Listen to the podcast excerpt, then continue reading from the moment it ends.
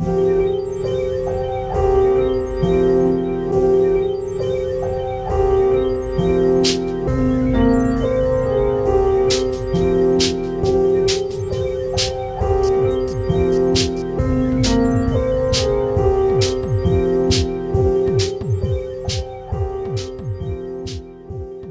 Bienvenidos a una nueva sesión de Aceleradan Podcast. El día de hoy vamos a continuar con nuestra discusión de la compilación Aceleracionismo, Estrategias para una transición hacia el postcapitalismo de Arben Avanisian y Mauro Reis. Los textos que estaremos leyendo el día de hoy son El postcapitalismo será postindustrial de Nick Schnischek y Xenofeminismo, una política por la alienación de Laboria Cubonix. Además, nos acompaña ¿Qué dice usted? y Postmemillos, que son parte de nuestras grandes y muy queridas páginas de meme de la memesfera política del mundo. Bienvenidos.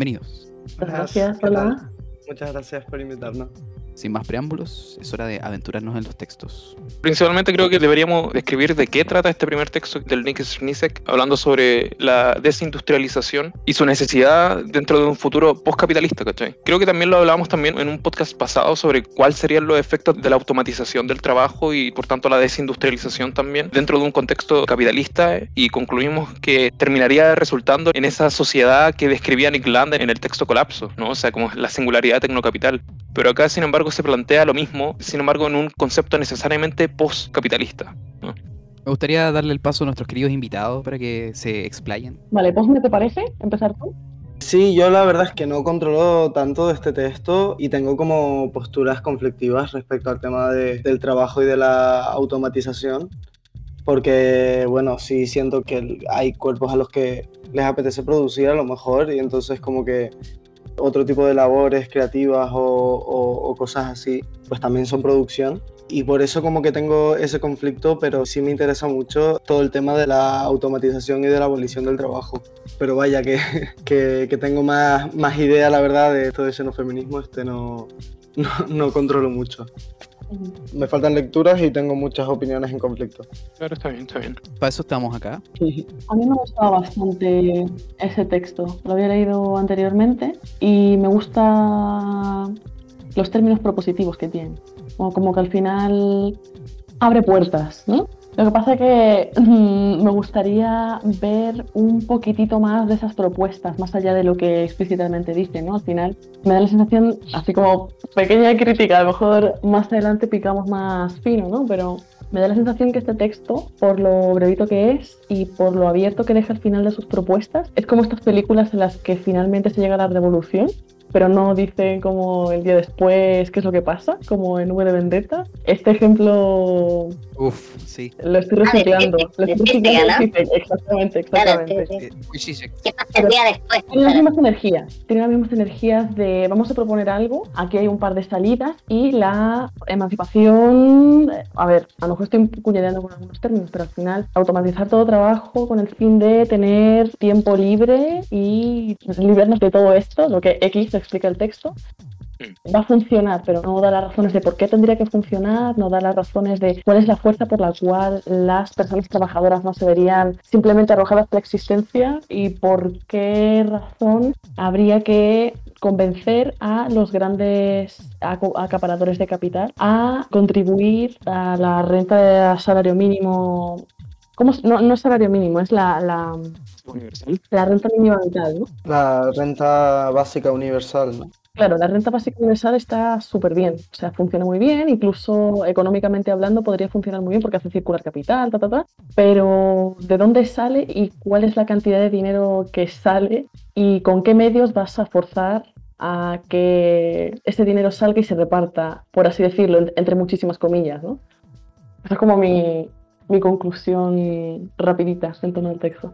Claro, tiene mucho que ver con lo que hablábamos también ayer en el momento post lectura de estos textos, que para los que no estuvieron presentes, en realidad lo que estábamos hablando era como el perfil de Nick Smisek sobre más o menos esta como insustancialidad o más que nada la falta como de una claro, hay una propuesta, no hay una sustancia ahí, pero tampoco existe una forma muy definida sobre cómo actuar al respecto. O sea, lo que hablábamos ayer era que justamente hay una proposición está hablando ya como de un contexto post-revolución, más que, más que cómo realizar, cómo llevar a cabo todo este proceso para llegar a aquello, ¿no? Pero sin embargo, claro, podemos sacar también del texto del manifiesto aceleracionista esta cuestión de cómo actuar, que era la de crear una infraestructura intelectual y quizás no desechar las formas de acción actuales, que es la acción directa, o sea, las protestas, los cortacalles, ¿no? Eh, sino que buscar nuevas formas de manifestarse y ser realmente efectivo a la hora de actuar. Pero justamente ahí en esta cuestión de la improvisación queda un poco la indeterminación, por así decirlo, puesto que incluyo acá también el concepto de Mark Fisher de la impotencia reflexiva. O sea, es muy difícil poder imaginarse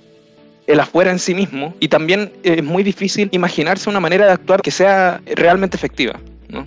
Eso es también lo que yo veo un poco en Nix Ernisek y que me parece necesario destacar y discutir, ¿no? Pero eso, a mí personalmente, al inicio del texto me gusta mucho la cita de Marx, con la que empieza que cito, eh, de hecho, el reino de la libertad solo comienza allá donde cesa el trabajo determinado por la necesidad y la adecuación a finalidades exteriores, con arreglo a la naturaleza de las cosas, por consiguiente, está más allá de la esfera de la producción material propiamente dicha. ¿Cierto? ahí es donde Nietzsche salta automáticamente a la parte de desindustrialización, un poco a realizar la visión de esa frase de, Marx, ¿cierto?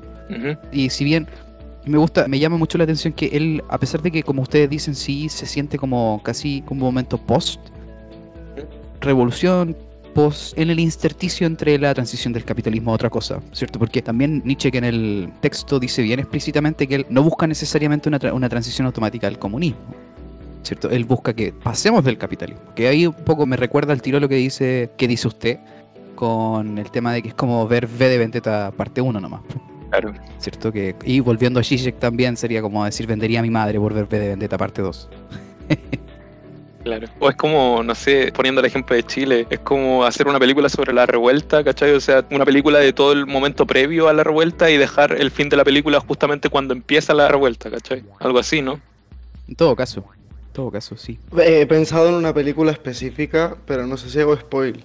Pero bueno, la ha visto todo el mundo, pero el Joker, ¿no? Literal, sí, literal.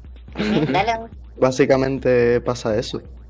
Claro, claro. Deja como este punto de inflexión en donde básicamente tenéis que imaginarte lo que sucede después, ¿no? O sea, queda la indeterminación ahí presente y molesta un poco, ¿no? Molesta un poco. Pero eso, ¿alguien más tiene algún comentario al respecto? ¿Algo que quiera compartir? Que no se sienta privado de comentar algo, porque por ejemplo ayer habían quienes comentaban y quienes se avergonzaban quizás un poco después de haber criticado, ¿no? Porque la crítica acá la debemos entenderlo no como una cuestión de tirar necesariamente mierda al otro, sino que entendemos la crítica en su concepción estricta, ¿no? Como algo que se va construyendo, algo que se construye en conjunto y que puede estar bien o mal y ahí se va viendo. Pero eso, cualquiera que quiera opinar, délo nomás y que no, no se avergüence.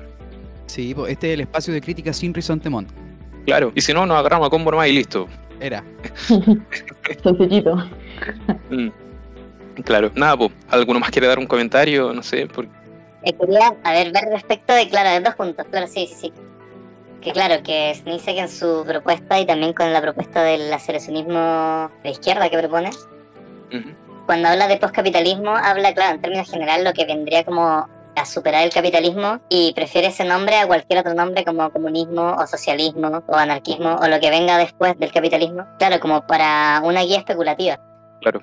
Y claro, y una de las alternativas para... Pero igual propone alternativas como prácticas en lo actual. Y y claro, ahí podría entrar el tema, como había hablado que dice, la renta básica universal. Y la duda, y claro, y la crítica que yo también le haría, es eso mismo, que al final la renta básica universal, por ejemplo, exigiría, obviamente, plata. Al final, la estrategia obvia que se viene a la mente, la estrategia como típica que ha usado casi toda la izquierda estadista en general, o sea, estadista en el sentido de la socialdemocracia en general, que en prácticas donde es como aumentar impuestos y luego aumentar el gasto público. Entonces, generalmente, cuando veo propuestas de la renta básica, redundan en lo mismo, redundan en lo mismo que cualquier estado de bienestar o cualquier política socialdemócrata en donde aumenta los impuestos y luego aumenta el gasto público. Solamente aquí sería un poco más radical porque, claro, en teoría se acabaría la pobreza y en teoría serviría como para la supervivencia, porque sería más. Pero claro, ahí, la duda que se viene inmediatamente es respecto de las tesis de Snisek y este aceleracionismo que sería diferente respecto de la socialdemocracia europea en general, en donde es aplicable como para cierto sector del globo, ese tipo de sociedades de estado de bienestar, pero para otra, para, el tercer mundo, como que, o la periferia, como esas teorías como centro-periferia de la teoría de la dependencia, los países que no sean, que no tengan la capacidad productiva para generar riqueza y para después satisfacer el gasto público, no podrían darse eso en lujo. Entonces me parecería que quizás la renta básica universal, a pesar de ser una buena estrategia, tengo ciertas dudas respecto a su aplicabilidad y que me parecería que al final terminaría siendo lo que se podría aplicar quizás a los estados de bienestar típicos europeos más que al resto del mundo. Entonces eso me pasa como con algunas propuestas de SNICE que me parecen como socialdemocracia como el pan siguiente, pero igual como que no me parece tan radical sus propuestas. Aunque sí la intención especulativa, pero quizás las propuestas no me parecen tan radicales. No sé qué opinan. de acuerdo. Mm, Sí, de hecho, igual Estoy muy de acuerdo.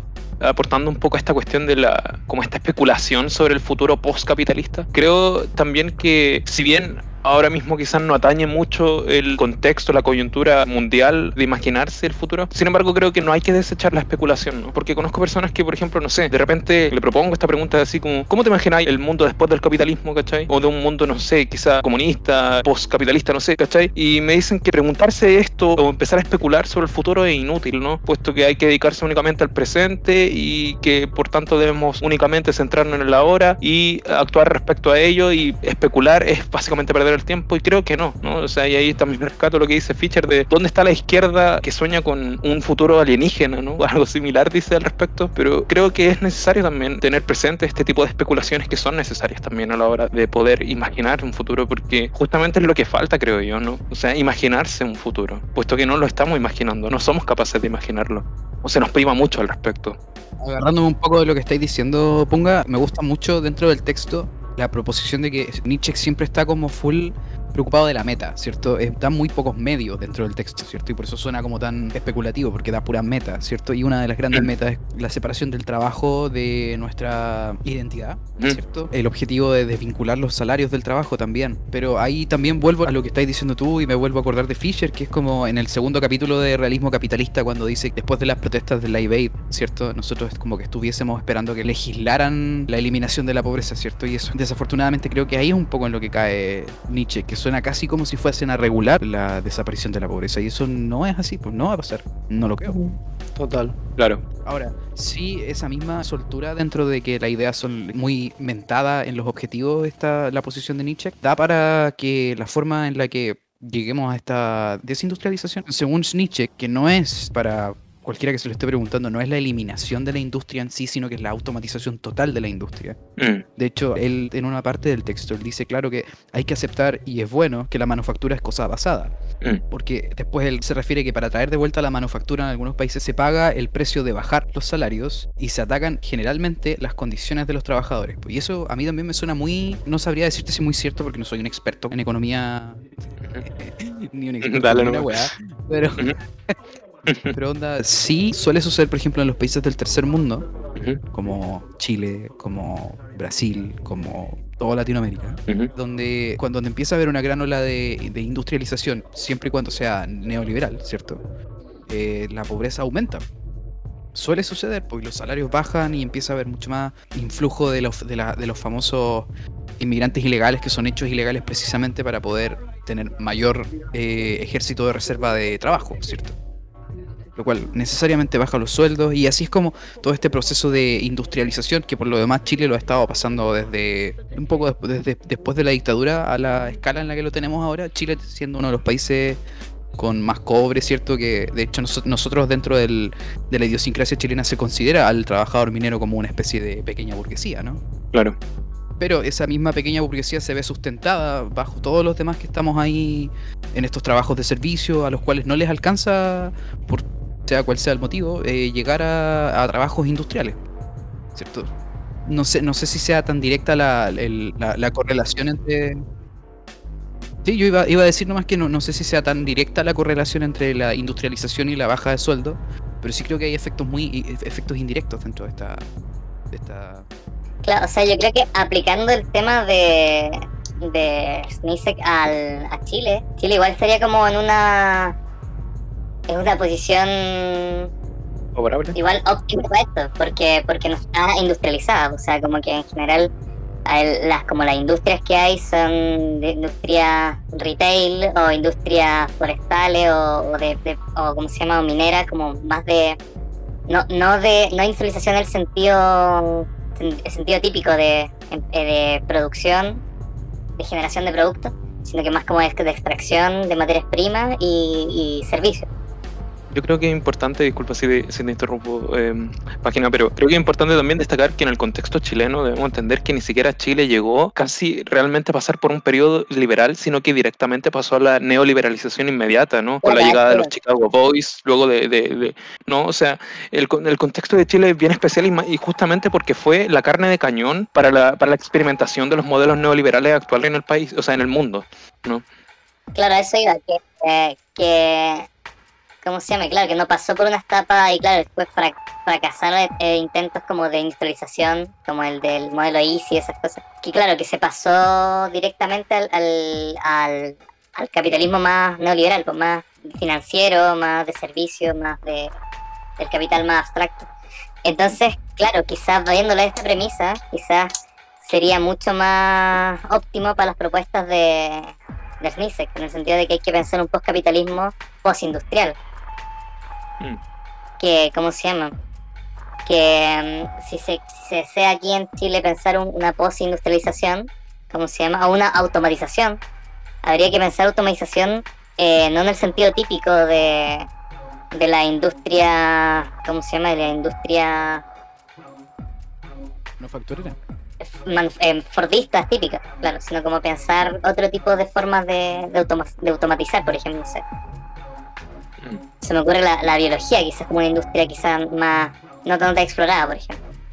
Que, o, o, la, o, teorías como de la complejización de la economía, más que teorías de, de industrialización de la economía. No sé, como que se me ocurren como más eso, eso esas líneas más que lo típico que es como, ah, hagamos industria, produzcamos manufactura y hagamos esto, claro. Como que creo que se podría ir hacia, se podría tomar eso de SNIRSEC, quizá aplicarlo a Chile directamente y, pensar hacia esas líneas, o sea, esas líneas como de post-industria, no, no, no fordista y esa línea.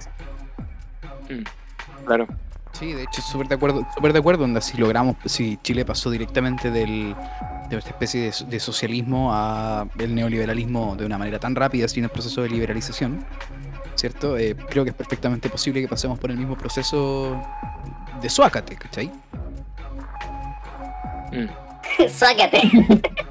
No se me ocurrió otra palabra, hermano. No se me ocurrió otra palabra, perdónenme.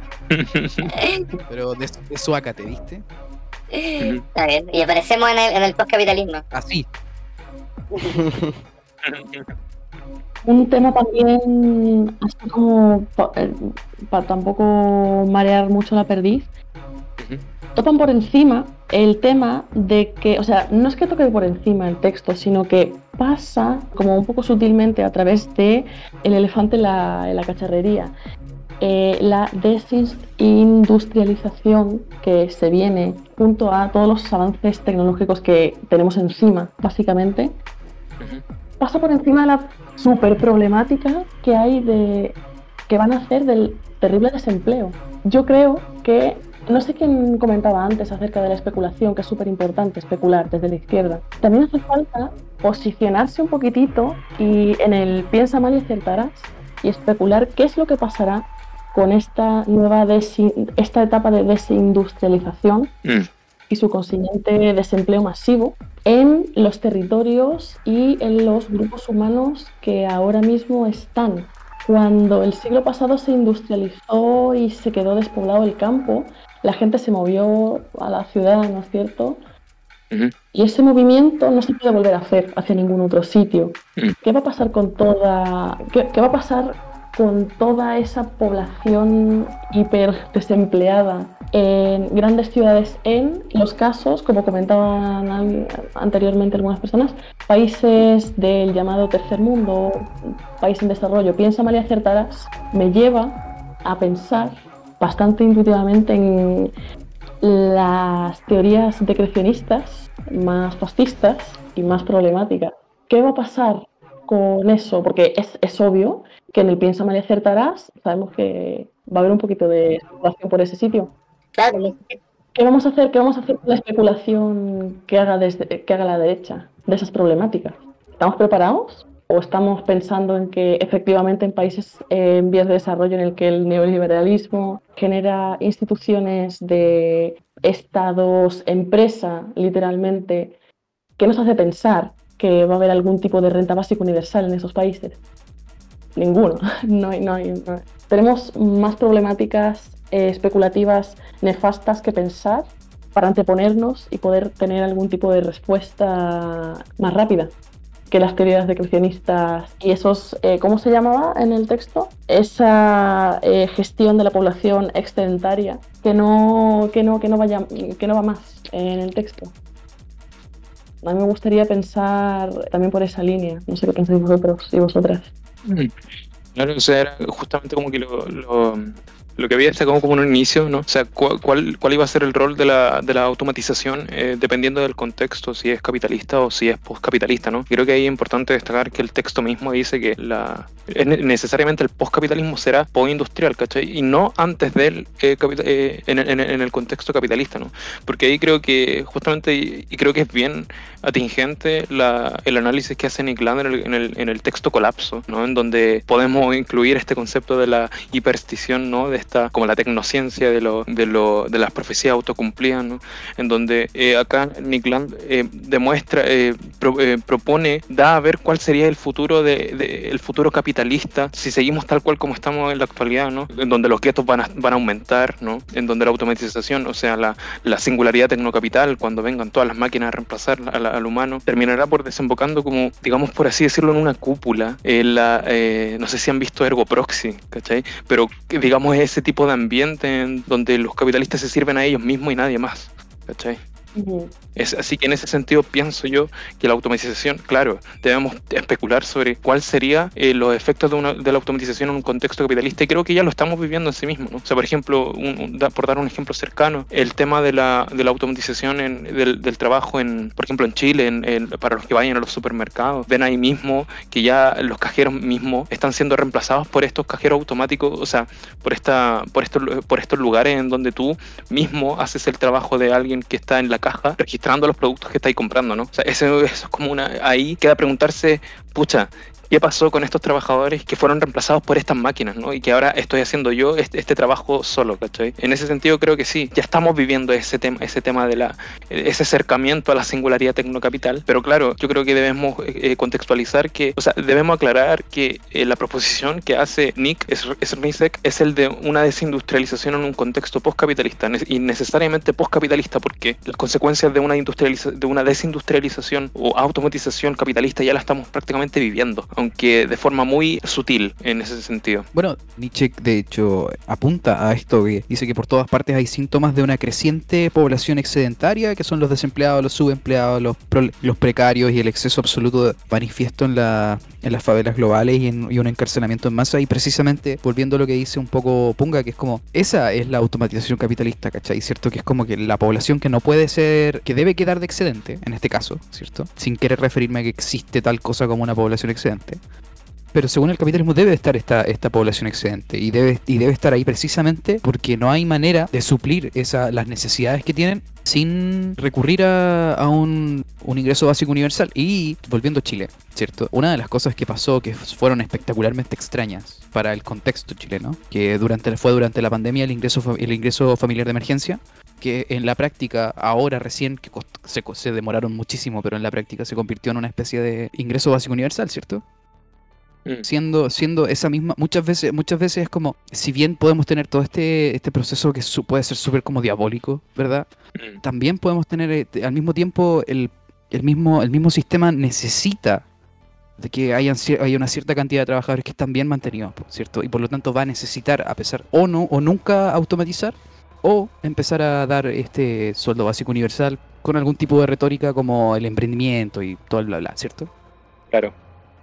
Claro. A mí es que no, no me queda claro en el, en el texto cuando comenta el ingreso básico universal, pero habla de en un esquema postcapitalista. Entonces, este ingreso básico universal no sé si se refiere directamente a ingreso en tanto que medios económicos o en tanto que literalmente un valor económico, dinero, vaya, capital simbólico. Claro. Entonces, esa diferenciación me parece interesante porque me parece en cierto modo, y no sé qué les parecerá esta crítica, esta perspectiva, pero aquí Snichek utiliza postcapitalista un poquito para hablar de una especie de, de comunismo en el cual pues la, la, automatización se emplea como una herramienta para mirar un fuera de métodos de regulación, de, o sea, directamente de, de, de plantear cómo se va a regular esta, esta vigilancia o esta supervisión uh -huh. de la distribución de los medios de producción. ¿no? Uh -huh. eh, entonces, bueno, habla de un, de un esquema postcapitalista,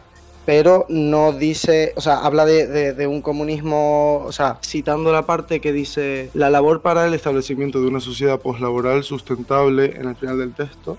Esta última meta significaría la reducción de la semana de trabajo y la movilización para la implementación de un ingreso básico universal. Estas metas, creo, son el único camino hacia adelante. Esto supondrá el control sobre los medios de producción, pero no en el sentido en que el relato tradicional cuenta la historia. No se tratará de imponer control sobre los trabajadores en aras de un crecimiento económico cada vez mayor, sino de ejercer control sobre un sistema de producción y circulación ampliamente automatizado con fines socializados. Entonces, parece ser que finalmente Nietzsche como que se decanta por una especie de socialdemocracia en la cual no está totalmente definido, corríjanme si me equivoco, uh -huh. en qué se basa este ingreso básico universal. Si es una cosa que, que hará un Estado de manera directa en cada territorio, si será una metodología autogestionada y horizontal, utiliza postcapitalista para, para, para ponerse fuera del, del, del, del modo de, de organización de la producción y bueno, utilizando esa retórica pues plantea problemáticas también muy interesantes pero también se desentiende de esta parte y quería hacer esa observación, no sé cómo la ven. Mm. Uy, para saltar un poquito aquí, yo creo que aquí Nietzsche está jugando mucho con el, con el, el tema de, de, base y superestructura, ¿cierto? Claro. Y ahí es donde como, si bien él, él, está buscando como el cambio en la superestructura a partir de la base independiente de cuáles son los medios que haya que utilizar para poder cambiar la base, ¿no? Claro. Por eso mismo él se refiere tanto al tema, al tema de un poco de lograr, lograr que la, la la relación, la relación que nosotros hacemos en nuestra sociedad de trabajo igual a identidad, ¿cierto? Eso es netamente algo superestructural, pero para poder cambiar eso tiene que haber un cambio en, en la base. Claro. A pesar, de que, a pesar de que el objetivo se puede conseguir de igual manera con un cambio en la, en lo en, lo, en la superestructura, es más difícil, nada más. Creo, creo que ahí es un poquito que, volviendo a lo que, a lo que dices tú, Posme, que es como, si, que si bien está la pregunta ahí de cómo lo vamos a hacer, ¿cierto? ¿Cómo se hace eso? Sí. Volviendo, volviendo al, al, a la orientación más, más, más, hacia el objetivo de, de, Nietzsche, que es como, el punto es cambiar la, la, la, superestructura, el punto es cambiar nuestras, nuestras preconcepciones sobre la relación entre trabajo, salario y calidad de vida, identidad y todo eso, ¿cierto? Que de hecho después lo dice casi al final del texto, que es donde habla de... ¿A dónde estaba? Ay, no sé si era al final, casi al final del texto, pero es donde habla de, de que es como su segundo, su segundo argumento, que sería si cambiamos nuestras ideas sobre la manera de superar el capitalismo, al final tendremos que revisar también distintos, muchos otros supuestos que poseemos. ¿No? Mm. No sé qué opinan ustedes, gente querida. Claro. Yo creo que ahí también entra, esta, me imagino que también entra esta cuestión de la de si en un, si en un, si en un futuro postcapitalista se debe mantener este, esta, esta cuestión de la, la, ley del valor o no. ¿no? Creo que por ahí va la cuestión, creo, ¿no? Sobre este, la circulación del dinero, el flujo del capi de capital. No, no sé si, si, si, si, me estoy yendo muy a la, a la chucha o... No, yo, yo, creo que igual es algo súper razonable de preguntarse, fíjate.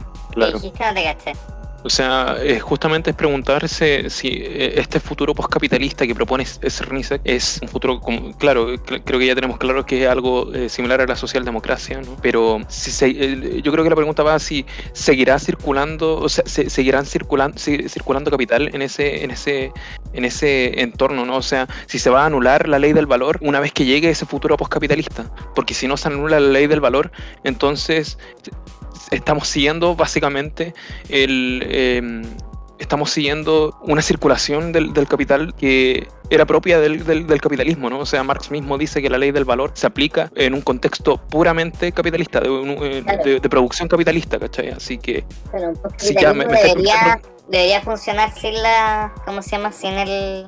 Sin la ontología del valor de Marx, debería funcionar de otra forma. Claro, claro.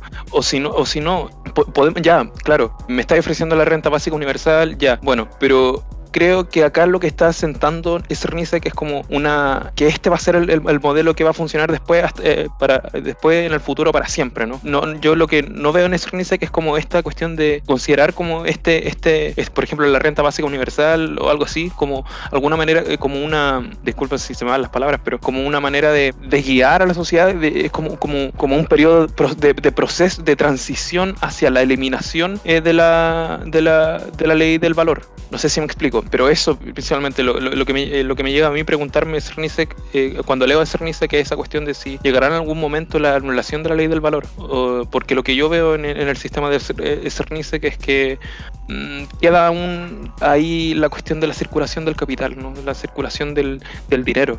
Mm. Sí, yo voy a leer algo, algo que, que acaba de decir Pepe a través del chat de texto. Y citando a Pepe, también está la cuestión de lo que se refiere a Nietzsche con el- como el fenómeno de la desindustrialización prematura. Esto de que naciones en desarrollo llegan a pics de industrialización en porcentajes mucho más pequeños que naciones desarrolladas, muy rápido, y luego se desindustrializan muy temprano, resultando en circunstancias económicas y políticas menos favorables que las que devinieron los países del norte global. Claro. Y creo que tiene toda la razón en, en tener mucho cuidado con eso. Pero al, mi- pero al mismo tiempo, y no puedo no volver al, al caso chileno, que es como nosotros también vimos el, vivimos en las consecuencias de lo que fue una especie de financialización de la, de la economía sin una industrialización previa, ¿cierto? Claro. Claro. Sí, hay algo, hay algo de lo que me, me llamó caleta la atención de Nietzsche, que no sé si esto es que se fue como en la, en la anglocentrista o se fue en la, en la eurocéntrica, pero es cuando él habla del, del, del comunismo primitivo, ¿cierto? Que dice que es el, el tiempo libre expandido para todos, pero con pobreza generalizada. ¿Cierto? Y ahí es como, la pre- la pre- no puedo no preguntarme si es como si las socie- las sociedades eh, en, ese, en ese estado fueron, eran tal cosa como, se consideraban a sí mismas como pobres. Ahí creo que es una pregunta súper importante igual. Creo que ahí le está tirando como un palo a la, a la, a la Unión Soviética en realidad. Que claro, Es que, sí, es que después él dice clarito la, la parte del comunismo soviético, pero a mí me, pre- me pre- me preocupa más lo del el, famoso comunismo primitivo, ¿cierto? Porque desafortunadamente ahí es donde está la visión ex- extremadamente colonial, ¿no? Que es como, es como que eh, si- todo, todo aquello que no tenga, no tenga como la, la pinta europea es necesariamente subdesarrollada, por decirlo de alguna manera. Mm, pero claro, sí. mm. A ver. Que ahí también se me cae un poco Nietzsche. Es como dejar en, en una caja de, de ilegitimidad o de no suficiente avance, digamos, a, todo, a toda forma de organización que no sea mediante una red compleja de tecnología o, o, o X. Mm. Claro. Sí, por ejemplo, me, recuerda una cuestión, esta cuestión como a mí también se me cayó un poco Zizek cuando había hecho, había escrito como el manifiesto eurocéntrico, no sé si alguno lo, lo- lo leyó, al- re- leyó algo al respecto. No, no, nunca, nunca. No, no, no lo leyó. No, no lo he leído. Pero bueno, o sea, yo, yo, yo tampoco es que sea tan cercano a Zizek, pero igual me gustan varias de sus propuestas y más que nada por, por cómo, lo, cómo lo destaca Fischer en su, en su escrito. Pero por ejemplo, hace poco, eh, creo que hace poco fue que eh, escribió un manifiesto eurocentrista, ¿no? En donde o sea, el, mismo, el, mismo título del, del, del, texto es eh, el manifiesto eurocéntrico, en donde habla de que la gente que habla de, de se queja de que lo- nosotros los europeos tengamos como esta, no sé, esta, esta mentalidad, pero no saben nada, que todo lo que ellos piensan o lo que ellos proponen es una cuestión que nace justamente de los movimientos europeos, ¿cachai? Se tira como un, un argumento así, y es bien corto en realidad el manifiesto, pero del pony, por pero- Ujujú. Problematic, cancelado, ¿eh? no, o sea, claro, No, sa- no sa- no sabía, no sabía que los mapaches podrían ser eurocentristas, weón. Pero bueno, pero bueno si, si en realidad yo, yo creo que igual hay que tomarlo desde una perspectiva crítica, o sea, no cancelarlo de uno porque sabemos que igual la, la figura de Gilla que es interesante y hasta cierto punto importante, pero pucha, ahí se cae un poquito. No, basado, basado. Eso es una toma, es la toma más basada que podéis tener en la vida, así. Pero dale, po, no sé, eh, algo más que añadir, no sé, no sé. Bueno, Pepe en el, en el chat dice que si que esto igual deja la pregunta de que si es posible lo que plantea Nietzsche, que es lo que, a lo que él se refería antes, dentro de la, disculpen lo que, lo que va a decir, condiciones materiales ajenas a la realidad europea. Condiciones materiales. claro. Mm. Oh, Damn. página me acaba de cancelar. Claro, lo, lo No. que había comentado yo hace un rato respecto de lo que, lo que me hacía ruido respecto de, de las propuestas NICE, que en general es fácil, es, es más rápido imaginarlas en contexto europeo. Esa, la renta básica, por ejemplo, la automatización del trabajo y junto a la renta básica, esas propuestas. Por el, eso, en las, en las que es más fácil pensarlo en la, en la socialdemocracia europea, bien, está europeo más que en otros lados. Porque claro, el capitalismo ecológico que se lleva en Europa eh, ya puede sí, sí ser todo ecológico, lo que queráis, los Países Bajos, el capitalismo de bienestar, o sea, el estado de bienestar y todo, pero a expensas de qué? Ah, De no explotar tu territorio y explotar el de... Claro, o sea, no explotáis tus territorios, pero explotáis los de Latinoamérica, ¿cachai? Claro. O de África. Y como que entre de recordar la- los aportes de, de la teoría de la dependencia esas cosas. Momento cepal. Momento, momento. Mm. A lo mejor lo que le pasa a, a Nietzsche es lo mismo que le pasaba a Marx pensando en las potencias tecnológicas, ¿no? Y, y pensando que ahí era donde se iba a dar la revolución necesariamente. Y, y- y, bueno, en el caso de Marx al final se, se- se pegó el batacazo, ¿no? En plan, al final se, se dio el caso de la revolución en el modelo marxista, al menos en la teoría, pues en un país que estaba realmente, que era, eh, era pobre y no era en ese momento en el que, en el que se dio la revolución una, eh, una potencia tecnológica. Entonces, así como observación, es Nietzsche que aquí pues eh, lo piensa por el, por el mismo sesgo de pensar que, que- que todo esto sucederá o tiene eh, más posibilidad de suceder, pues eh, donde sea una, una potencia tecnológica ya asentada. Claro. Sí, eh, bueno, Pepe continúa con su, con su argumento diciendo que lo que él dijo anteriormente, obviamente no es por darle la, razón a la idea de, hiper- de hiperproductividad del, marxista, del marxismo polinista, sino que es lo contrario. También como lo trata, eso, eso no dice que en el mismo texto, pues, o sea, esta cuestión de poner de imperativo el trabajo por encima de la libertad. No, Sí, po, obvio. Pero igual, igual onda, eh, volviendo a lo que decía Posme, que hay, que es como la, es como una de las grandes paradojas como de, de, de toda la teoría marxista, que es como la revolución según Marx iba a dar claramente por un tema de f- entre comillas finalización del capitalismo, ¿cierto? Cuando ya no iba a tener simplemente las posibilidades de ser tan productivo como nos, nos gustaría a nosotros que fuera. Sé que probablemente estoy haciendo eh, bastardizando a Marx re brígido, pero igual. ¿Cierto? Pero el tema es como, es súper interesante como la mayoría de estas revoluciones suceden precisamente en lugares que están extremadamente atrasados. Y ahí es donde me recuerda a Guattari, ¿cierto? Con, con- cuando, él- cuando Guattari dice que somos un poco, eh, son es el sur, el sur global, entre comillas, es como un poco una, una especie de afuera. Nosotros somos una especie de afuera, ¿cierto? el excedente de la sociedad. Claro, el concepto de transmodernidad también que se usa en lo de colonial. Como que, que claro, que eso, como una fuera de la, de la modernidad, pero igual influido por la modernidad, pero que está, que tiene otras condiciones de ser. Mm, interesante. Eh, ¿Les parece si pasamos directamente ya al texto de, de Laboria Cubonix, del colectivo Laboria Cubonix, que es el xenofeminismo? Eh, sí, pues pasemos al, al texto de xenofeminismo, que es una política por la alienación de eh, Laboria Cubonix. En este texto, eh, uno de los argumentos principales es la de la, creación de, este, de esta idea que sería el, el xenofeminismo, que Laboria Cubonix lo define como una adaptación de la lucha feminista a, nuestras realidades contemporáneas. Por supuesto, no es solo la lucha feminista, sino que de hecho define el xenofeminismo como un feminismo de astucia, universalista, no absoluto, y que se ensambla a partir de las necesidades de cada ser humano. Así que, señoras y señores, bienvenidos al texto. Empezar destacando este texto que es bien extenso y bien rico en, material, por así decirlo. ¿Les parece si empezamos a hablar eh, directamente sobre cómo esta cualidad de- del de tecnomaterialista del xenofeminismo? Porque muchos se preguntan qué es esto de lo que se refiere del tecnomaterialismo, cómo se aplica esta cuestión del tecnomaterialismo. Es importante destacar que, por ejemplo, el xenofeminismo se basa en, un, en una actitud puramente prometeica, ¿no? La cuestión del, de Prometeo, del prometeísmo, emerge, más que nada como de la mitología griega, ¿no? O sea, Prometeo era un titán que, que fue, que se atrevió a robar el fuego a Zeus, que eh, viene a simbolizar más o menos el conocimiento, ¿no?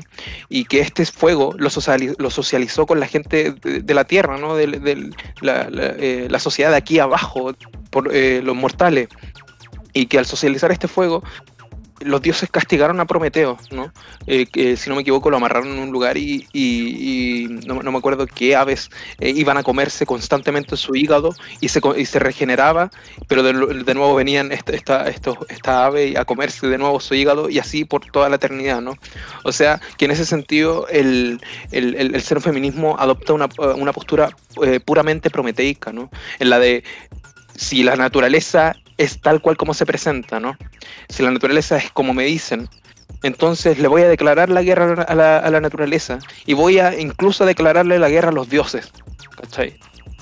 Para la supera, como, eh, tiene una, una, actitud muy, eh, por así decirlo, posthumanista. Y en ese sentido, habla más que nada como de una desdivinización de, de, lo natural, ¿no? Porque ya, si me decís que esto es lo natural, eh, ¿qué tiene que esto sea natural? Eh, si, si, lo natural es así de destructivo para el humano, entonces voy a cambiar lo natural. ¿no? Me importa una mierda que sea natural. Eh, eh, si, si, lo, que promueves constantemente la naturaleza como algo divino es así, entonces no, no quiero que, que esto sea natural y por tanto lo voy a cambiar. Y acá lo aplica justamente a cuestiones de, de, género, ¿no? de, de una modificación mediante la tecnología respecto a todos estos temas. ¿no? Por eso eh, es algo puramente tecnomaterialista, ¿no? en donde entendemos que la, máquina no es eh, aquello en donde insertamos una orden y que eh, la máquina lleva a cabo un fenómeno procesual y que listo, ahí se queda, se queda la, máquina, ¿no? sino que debemos entender lo maquínico como aquello que expande las posibilidades del, del cuerpo humano, por así decirlo. ¿no? Es como una ampliación de las posibilidades de nuestro cuerpo, que a su vez también un cuerpo maquínico aunque a un nivel em, biológico un poco más orgánico, por así decirlo. Punga acaba de ser investido con la flama prometeica. es que interesante esa... esa... Sí, sí. muy buen manifiesto, de verdad es, es bacán leerlo. Y, creo que eso, eso es importante destacar que, como se dice, es, eh, es puramente anti, antinaturalista, o sea, viene a, declarar una, una, guerra contra lo natural y una, por tanto, una desdivinización de lo natural. Ahí en la, en la cuestión del antinaturalismo y, y del prometeísmo y además la intención de, la continuidad de, eh, con el proyecto de la ilustración y el modernismo y, demás. Yo no, eh, lo, que se me presenta como, una separación, eh, o al menos que, toma como una, posición intermedia en unas u otras cuestiones, en, entre el humanismo y el poshumanismo. Con la cuestión del, del tecnomaterialismo parece tirar más hacia el poshumanismo pero, pero eh, movido por la influencia del neorracionalismo, parece quedarse eh, eh, en, una cuestión humanista, ¿no? y no sé, me parece interesante contemplar cómo a lo mejor en el xenofeminismo, con esta influencia del neorracionalismo, deja de lado la cuestión del postdualismo, del poshumanismo. Y, entonces eh, necesariamente siente la necesidad de enfrentarse a la naturaleza como la identidad del ser humano enfrentado a la naturaleza como una cosa separada de la naturaleza. Pero, pero en cierto modo, eh, a veces el manifiesto sí que parece que mira más allá de esto y entiende al ser humano como parte de la naturaleza. Entonces, no sé, el texto me genera ese conflicto. O sea, es que yo, yo creo que ahí también es importante, por ejemplo, eh, digamos, como destacar e incluir también a la discusión el, este mm, primer capítulo del antidipo de, de Les en donde también tratan esta cuestión de, de, la, de la división hombre-naturaleza, industria-naturaleza sociedad, naturaleza en sí misma. Y, esta separación entre hombre y naturaleza, creo que este, este dualismo, eh, digamos, es, erróneo, ¿no? O sea, separa algo que debe ser eh, considerado de forma inmanente, por así decirlo. En, el, mismo texto, Las máquinas deseantes, habla sobre, eh, sobre, sobre esta cuestión, en donde no se debe separar, por ejemplo, este, este tema de la extracción, eh, la producción y la, la, la, masificación del producto y el consumo, sino que se debe todo considerar dentro de, como de una percepción inmanente de aquello y que todo eso es producción en sí mismo. Exacto creo que eso es importante de eh, añadir a la crítica, eh, eh, incorporarla, ¿no? Porque esta separación hombre-naturaleza pues, es justamente lo que llevó al capitalismo a ser lo que es, ¿no? Sí, muy, muy nichiana la cosa, muy nichiana. Me, hace acordar el tiro de, esta, de esta frase donde es como, donde Nietzsche se caga de la risa por la pretensión de la separación entre hombre y naturaleza por la palabrita y. ¿Cierto? Y eso es muy, me parece que es muy, es que esa, es la cosa con el, con el naturalismo, ¿cierto? Que, es como la, crítica que comparto con el xenofeminismo, o sea, o todo es natural o nada es natural. Porque el momento en que te ponían a justificar, es como que en realidad ya no vale mucho la pena. Claro, acá entra como esta discusión, quizás digamos heideggeriana, de la cuestión de la destrucción de la fenomenología por una cuestión eh, hermenéutica, en donde se, se reemplaza la búsqueda de la verdad por una búsqueda del sentido, por así decirlo. O sea, que la, fenomenología parte del hecho de que la, conciencia se dirige a las cosas y se significa en el mundo, ¿no? O sea, es lo que llaman, por ejemplo, la intencionalidad. Eh, pero la cosa es que justamente... La fenomenología toma un sujeto que, que, que se le los fenómenos por ahí va, ¿no? Que queréis como cuestionar el sujeto, cuál era tu punto. Claro, y la búsqueda, esta, esta búsqueda fenomenológica de la verdad siempre tiende a llegar a la verdad. Sin embargo, creo que el, el, quiebre eh, fenomenológico que hace Heidegger con la cuestión de la ontología es reemplazar la búsqueda de la verdad por la búsqueda del sentido, ¿no? En donde se consideran los horizontes del sentido y no una búsqueda de la verdad en donde esta, esta verdad, ¿no? Sería lo natural, por así decirlo. Ah, vale, vale. Claro. No sé si me entiende, pero creo que creo que tiene mucha relación esta cuestión del xenofeminismo con esto. Sí, o sea, estaba pensando lo que, lo que dijiste recién, estaba viendo cómo relacionarlo. O sea, por ejemplo, una relación entre Heidegger y el xenofeminismo podría ser que eh, el xenofeminismo utiliza a Graham Harman en su ontología orientada a los objetos como a pensar también el tecnomaterialismo y Graham Harman su, su ¿cómo se llama? su ontología orientada a los objetos usa a Heidegger, pero como un Heidegger como sin como para pensar del realismo especulativo la realidad. Entonces, no sé, quizás te ayuda eso como para tu reflexión. Claro, o sea, sí, pues que tengo entendido que este movimiento del realismo especulativo toma mucho de, eh, de la propuesta heideggeriana, de del primer periodo heideggeriano, que es el de ser, eh, el ser y tiempo, en donde aún, eh, como digamos que hay un, por así decirlo, un Heidegger más humanista, ¿no? que luego sabemos que en su segundo periodo se, se pasa a una cuestión puramente anti, antihumanista y ahí es cuando ya entra en esta cuestión del nacionalsocialismo, ¿no? pero eh, es bien interesante este, eh, plantear esta cuestión de la búsqueda de la verdad y reemplazarla por, por, la búsqueda del sentido, ¿no? o sea, porque la búsqueda de la verdad, digamos, pues digamos que, que puede ser como la búsqueda de una naturaleza, ¿no? de lo verdadero, de lo que, de lo que es eh, y será siempre. Creo que tiene mucha relación con la cuestión del naturalismo, ¿no? Las cosas naturales, lo verdadero, lo que es eh, esencial eh, dentro de, ¿no? A mí me pasa que no sé si, no sé si dejaría como sinónimo lo natural con lo verdadero. Porque puede haber gente que, que hable que, que, no esté a favor del concepto natural, incluso, incluso del feminismo A veces puede que hayan nociones de, de verdad por su neoracionalismo. Eh, eh, puede que acepten ciertas verdades como científicas, por ejemplo, pero claro, o sea, comprendiendo también la contingencia de esas verdades. Pero creo que, mm, o sea, para, mí al menos no es tan obvia la, relación que estás diciendo tú de, de que generalmente natural y verdad van de la mano. Creo que puede ir de la mano, pero también puede que no. O sea, puede que haya gente que, que comprenda que hay verdades que no, hay verdades no naturales. Yo me quiero, me, quiero meter un poquito igual sobre esta, esta discusión de la verdad, porque es como, eh, estoy más de acuerdo con página que con punga, porque onda, yo he visto siempre la, categoría de la, de la, naturaleza, ¿cierto? Que de hecho, esta, esta frase del hiperobjetos de Timothy Morton, donde él se refiere a la, a la categoría de naturaleza como una categoría vacía. Yo personalmente siempre la he visto más como una categoría de justificación que una categoría orientada hacia la verdad. Siempre el, el- el uso, sobre todo, que creo que es algo que, que creo que ahí es un poco a lo que va el, el xenofeminismo, que es como la naturaleza constantemente se usa como una categoría de justificación. Claro, se usa como una categoría más ética, más normativa, más que una categoría. Más, más- es una categoría mucho más moralista. Más un deber ser más que un ser, me imagino. O sea, en general. Sí, Entonces, así. quizás por ahí puede ir la crítica de. Bueno, también hay una crítica ontológica respecto a la naturaleza. Eh, pero creo que esa parte, la más ontológica, se podría ir como más al tecnomaterialismo cuando habla como, cuando critica la noción entre lo artificial y lo natural. Y quizás la más ética, quizás se podría ir como el antinaturalismo cuando se critica el naturalismo en sentido de, del deber ser natural, como algo positivo. Y ahí está, está ahí se pone a la contra eso. Entonces creo que como que hay como dos conceptos o dos enfoques de lo natural que podrían separarse en, en esas dos líneas. Lo que. Claro, claro.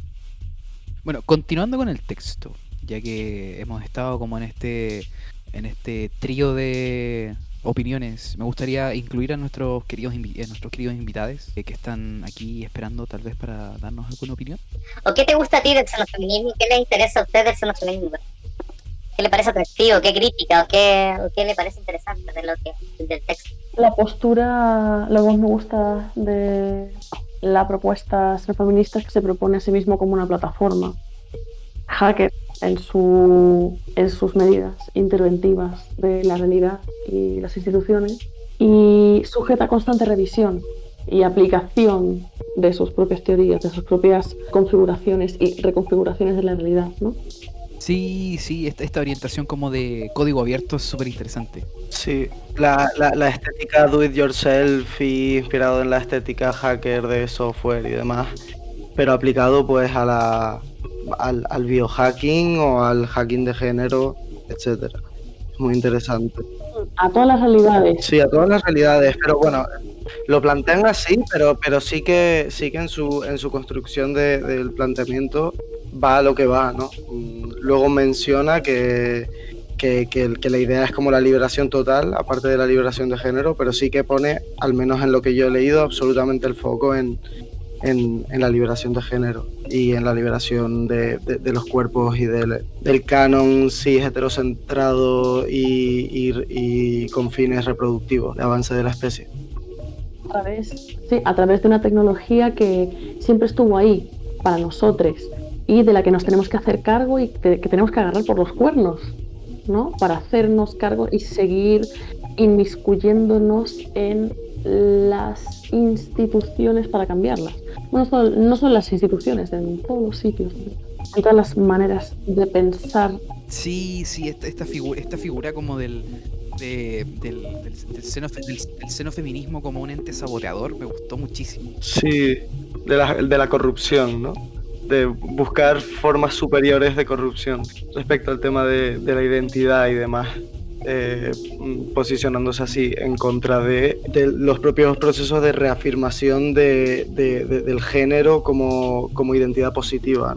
Pero, pero aún así abriéndose a la convivencia con, con el naturalismo de género eh, eh, estratégica. Me parece como, como muy interesante como que tiene esta ambivalencia de, de comprender y respetar la, la identificación de los cuerpos, eh, o la, la aparente autoidentificación de los cuerpos, ¿no? Al mismo tiempo que dice, bueno, pero, pero tengamos en cuenta que, que- que son todo construcciones, ¿no? desnaturalicemos por un fin específico. Claro. Por ejemplo, también creo que es importante destacar eh, del texto eh, como esta, eh, lo, que- lo que rescata tanto de la modernidad, tanto como de la, de la posmodernidad, ¿no?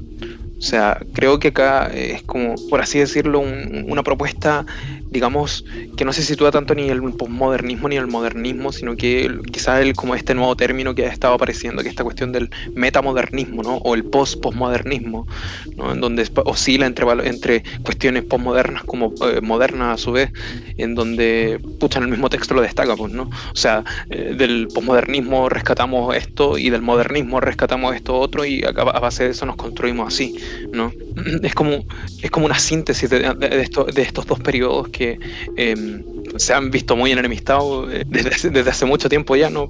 ¿No? Claro, yo es que no puedo evitar ver esta cuestión desde, desde una postura derridiana y, y se me hace se me hace que realmente el xenofeminismo se desentiende de la cuestión de del giro lingüístico o, demás, que son cuestiones en realidad como bastante debatidas y, que no controlo tanto sobre estos textos, pero en el realismo especulativo, ¿no?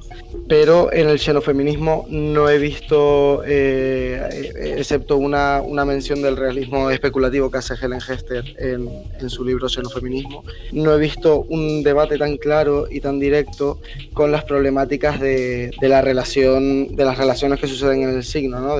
Significado significante o, o del giro este que hace Heidegger eh, poniendo al, al fondo de, de, interés como eh, el sentido. ¿no? Y no sé, me parece muy interesante eh, la idea de tomar la propuesta de, del xenofeminismo y aplicarla pues a, a, una visión como más bien tal vez, no sé si post-racionalista, pero sí como entendiendo como el, vacío del significado o reconociendo el, el, vacío del significado, pero construyendo por, por, por, por, utilidad y por intentar mejorar el mundo, ¿no? Eh, intentando construir significado porque, porque no tenemos de otra, porque, porque así es como somos la, los seres enganchados al código. Me, me, pasa que siento que siento que el, el feminismo sí apunta a ese a eso que está diciendo. Eh, cuando, de, hecho, en ese mismo punto, cuando habla de, de lo que se aprende de, de, lo posmoderno y lo que se aprende de lo moderno, claro, se aprende como la, la contingencia del signo, pero también la necesidad de la fijación de los significados. O sea, quizás otra forma de decirlo, pero creo que va por ahí lo que, lo que propone el también. Quizás no el lenguaje eh, estructuralista, pero pero yo creo que sí está esa, esa crítica o esa intención de esa de rescatar la, la crítica de lo contingente, como decir, como de los significados, que significados, todo significa contingente, que, que todo puede ser de otra forma, eh, y a la vez herramientas como de hecho cuando hablan de ne neoracionalismo, también van en esa línea, como de, de, utilizar utilitariamente la razón también por fines, en este caso, emancipatorios. La razón o la ciencia o la tecnociencia con un fin político, por ejemplo, más que, más que porque realmente eh, sean verdades trascendentes. trascendentes. Eso, eso, eso, es justo lo que me, lo que me choca. ¿Qué te choca? Eh, sí, la, el cierre que, que plantean a la cuestión de, la verdad o, más que de la verdad, pues de los universales, ¿no? Estos eh, universales no absolutos que con este no absoluto reconocen pues, eh, su contingencia, pero al final aceptan un cierre. Al aceptar un cierre, como que el, no, no, ven la problemática radical que, que, para mí queda planteada sobre la mesa por, por el postestructuralismo de que realmente cuando te enfrentas con cualquier construcción de, significado, eh, ese significado eh, es hipercontextual y no, y no tiene sentido plantearlo como universal. O sea, la, la propia contingencia del, texto hace inevitable que, el, que, que no se pueda hablar de una universalidad como tal incluso si es una universalidad no absoluta, pero sí que se puede llegar a consensos, eh, a, consensos dentro del código para la cotidianidad simplemente, ¿no? O sea, para, decir, bueno, esto asumimos consensualmente que es cierto. claro, que yo creo que una, una de las críticas que se podría hacer de Derrida al, al, al realismo especulativo podría ir por ahí también. Que el realismo especulativo, por ejemplo, Miyazu eh, va en esa línea, como que asume como una verdad universal o un absoluto que, encuentra sería como el tema de la necesidad de la contingencia. Y, y claro, viviría por la misma línea que está diciendo, claro, y Derrida no, no, no, no tomaría ni, ni la necesidad de la contingencia, ni la contingencia de la necesidad, ni una ni otra, sino que se mueve ahí en la, entre, ni, entre ausencia, entre, como en acecho, como decía, como entre ni ausencia ni, ni entidad. Exacto, o sea, como en un, en un postdualismo permanente, ¿no? Sí, sí, sí, sí. O sea, siempre en, el, en, en, en esa indecisión por, al, al, al borrar el límite entre, o sea, el límite que divide el binario, o al menos eh, difum, difuminarlo, ¿no? Sobre la cuestión del xenofeminismo, lo, lo que comenté un poquito por encima antes, pero, pero un poco por concretizarlo, eh, esto que que al enfocarse en su análisis y en, su, y en, sus prácticas en la liberación de género, como que se autoproclama como, como, un, eh, como un enfoque filosófico anticapitalista, pero realmente no se enfrenta de manera directa al mismo problema al que no se enfrentaba antes eh, Nietzsche, ¿no? Claro. Bueno, o sea, la práctica ahí en el seno feminismo más que nada como una cuestión de, digamos, como activismo Sí, sí, pero claro, aquí se enfoca totalmente en las cuestiones de eh, enfrentar eh, la, biopolítica, el poder sobre eh, los cuerpos gestantes, etcétera, ¿no? O sea, como reapropiar el poder, pero concretamente se enfoca totalmente en la biopolítica. Pero luego en lo que viene a ser programa político económico, no, no, no, tiene un plan de acción eh, declarado claro, ¿no? Mm. Pero aún así es, como algo como para ensamblarlo en un... Es que me, nace eso, ¿no? Que es como algo para ensamblarlo en un pensamiento mayor, que incluya interseccionalmente más, más campos y, sí, bueno, más intersecciones. Claro, por eso mismo una, es una, claro, una plataforma abierta como para ir transformándole y agregarle más cosas. Porque, claro, se enfocaron en, en su interés más cercano, claro, el, la institución del, género, la familia, la reproducción. Pero claro, hay muchas otras instituciones, espacios donde no sé, o problemáticas que no, no tenían por qué tampoco, pero eh, están abiertas como al, tema. Claro, total, total, total, pero no, no, es tanto una crítica al xenofeminismo, sino una cuestión que se me queda abierta, que es que no, que no hay ninguna propuesta política o tecnopolítica ¿no? tan potente como el xenofeminismo eh, aplicada a todo. Mm. Claro, falta, por ejemplo, una que se complemente con, con otras teorías económicas, eh, políticas, de organización y cosas. Es una tarea abierta. No, no, es por, no es por nada, pero es como la parte más bonita de todo el texto, que es como, es una tarea abierta y esto es un esfuerzo, eh, al final es un esfuerzo colaborativo muy, muy a la de Leuciana, ¿cierto? Muy de, muy de, a mí, a mí el texto me, hizo muy de esta cosa como del agenciamiento constante. Sí, sí. No sé si les pareció a ustedes que es como uno de los objetivos, de hecho, que me pasa con varios textos, que me está pasando más que nunca hoy en día, pero con el del feminismo me pasó así como que te, exige estar en un constante agenciamiento y me parece que el movimiento también exige, no sé si exige la palabra, pero sí eh, te, te, insta a estar en un constante agenciamiento eh, en base a esta famosa interseccionalidad. Mm. Disculpen si les corto ahora mismo el rollo, pero Quería, por ejemplo, también eh, tratar este tema que igual me pareció interesante tratar y más como de una perspectiva, digamos, eh, ficheriana, por darle algún nombre. Y es como, por ejemplo, que en el capítulo eh, Entramar del mismo texto, o sea, em, aparece ahí como en donde hablan sobre un rechazo em, total al tema de la, de, la, melancolía como un inhibidor político, por así decirlo, ¿no? O sea, dice ahí mismo en, el, la página 122 que el xenofeminismo rechaza la ilusión y la melancolía como inhibidores políticos eh, por el hecho de que la melancolía agrava la inercia política con el, pretexto, con el pretexto de ser realista y también renuncia a toda esperanza de calibrar el mundo de otra manera, es según lo lo, lo, escribe en este, en este mismo párrafo. Creo que acá es importante también eh, tomarlo en el sentido de la jauntología, ¿no? Porque tenemos el tema de la melancolía. Entra, en, entra, eh, entra a la, eh, a la, mesa la discusión sobre si se puede considerar la melancolía como un inhibidor político, ¿no? Y ahora, hacer la división entre los diferentes tipos de melancolía que Mark Fisher destaca, ¿no? Que es esta melancolía de izquierda eh, que de una persona de, izquierda, por supuesto, pero que ni siquiera, pero que propone algo que él ni, que ni siquiera él mismo se cree, o por ejemplo también está la, melancolía eh, postcolonial y luego la jauntología, que también es un tipo de, eh, de, melancolía, pero sin embargo, pero que sin embargo se le puede dar otro enfoque y eh, justamente el sentido en el que em, Mark Fisher toma el tema de la jauntología, uno en, es una melancolía que justamente pueda ser un inhibidor político que permita la, la materialización de la rabia. ¿no? Y en ese sentido creo que es importante eh, discutir ¿no? Eh, esta cuestión del xenofeminismo, del absoluto rechazo a la melancolía eh, como, como, inhibidor político. No sé qué piensan ustedes al respecto, así que dejo abierta la discusión. ¿ah? Me tocaste el tío Fisher. Ah.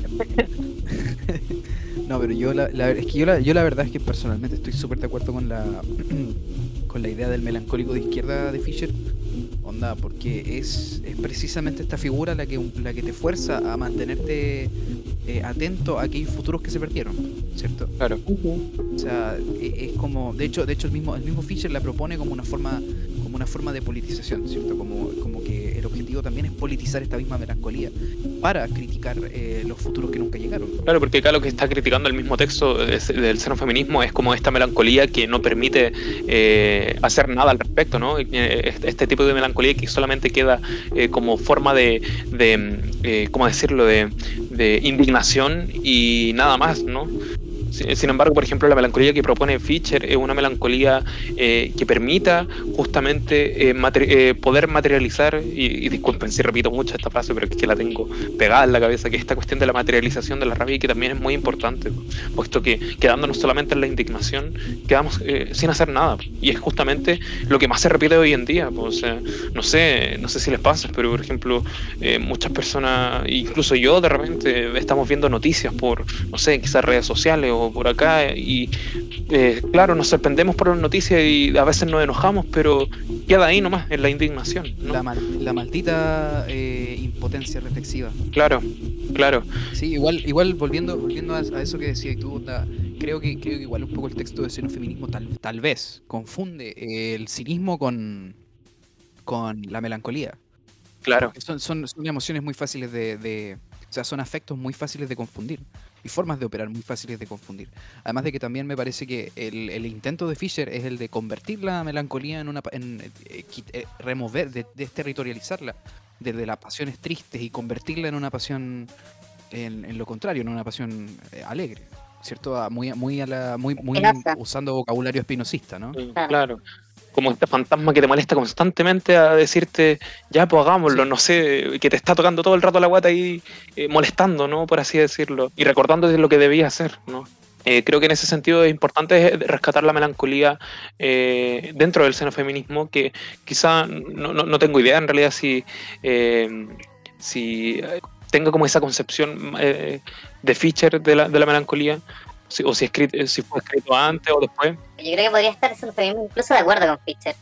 Que quizás ambos critican la nostalgia que inmoviliza, eh, ambos, eh, tanto el feminismo como Fischer podrían criticar esa nostalgia que inmoviliza. Y claro, quizás se podría complementar lo- la nostalgia que moviliza, que es como la que, la que propone Fischer.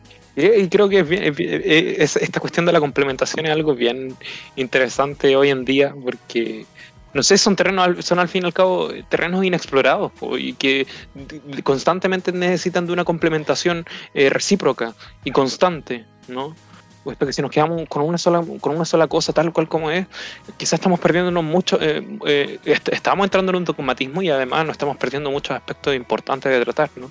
Y en ese sentido creo que es importante también complementar constantemente el xenofeminismo con el aceleracionismo de izquierda o también el aceleracionismo de izquierda con el aceleracionismo de Land o el pensamiento de Land, no sé. En ese sentido creo que es, es justamente hacer rizoma, Yo, yo opino que es muy, muy, muy rizomático lo que dice. claro. O sea, Pero eh, desde mi punto de vista, yo, estoy súper de acuerdo. Onda, si el, si el mismo xenofeminismo clama no ser an- antinaturalista, ¿cierto? Eh, el intentar darle una naturaleza inherente a la- al, afecto, al afecto melancólico es ir en contra, en contra del xenofeminismo mismo, ¿cierto? claro. Pero eso, em, no sé, eh, ¿queda algo más que tratar al respecto? ¿Algo que quieran acotar? ¿Algo que no hayamos saltado? ¿Algo? No sé. Mm. Ha estado muy interesante poder escuchar las reflexiones de, de todos aquí. Me encantaría que si en, en alguna otra ocasión vuelvo por aquí, tener, tener más masticados los textos y a lo mejor como invitada proponer alguna alguna contradicción como la que ha sacado aquí la probado, ¿no? Alguna contradicción, algún punto así flaco de algún texto para decir ya, ¿qué hacemos con esto? ¿Qué, qué piensan de esta contradicción? No sé. Pero sí, Pero mm, textos súper interesantes. Darían muchísimo, muchísimo, muchísimo, muchísimo juego eh, aplicarlos a cualquier tipo de realidad como súper tangible que se nos ocurra. Algo que quieras decir, pues muy bien. ¿El futuro será xenofeminista o no será? Así mismo. Buena Así. Por mismo. Bueno, señores y señores, muchas gracias por habernos escuchado el día de hoy. Muchas gracias a nuestros queridos invitados. Eh, ¿Qué dice usted y Posme? Se les fue espectacular haberlos tenido aquí. Eh, la verdad es que, por favor, vayan a, vayan a seguir a, esta- a estas fantásticas cuentas de memes. Eh, apoyen, apóyenles y bueno, me quiero también muchas gracias a Pepe por su eh, por sus intro, eh, por sus pequeños puntos dentro del, del chat texto que hay, hay algunos que no pueden hablar, así que es perfectamente normal. Así que bueno, de parte de quienes participamos en este grupo de lectura eh, regularmente y de parte de quienes vienen, vienen de invitados, eh, quería darles las gracias por habernos acompañado. Si quieres ser parte del podcast, no dudes en preguntar. El grupo de lectura y las sesiones de discusión están abiertas a todo público. Esperamos a quienes quieran sumarse a esta pequeña aventura. Sin más que decir, muchas gracias por habernos escuchado y los esperamos para la próxima semana donde estaremos discutiendo dos textos. Maximum Jail- Jailbreak de Benedi- Benedict Singleton y una revolución social y psíquica de magnitud casi inconcebible, los interrumpidos sueños aceleracionistas de la cultura popular de Mark Fisher. Una vez más gracias por habernos escuchado. Adiós, adiós, adiós, adiós, adiós. Friend.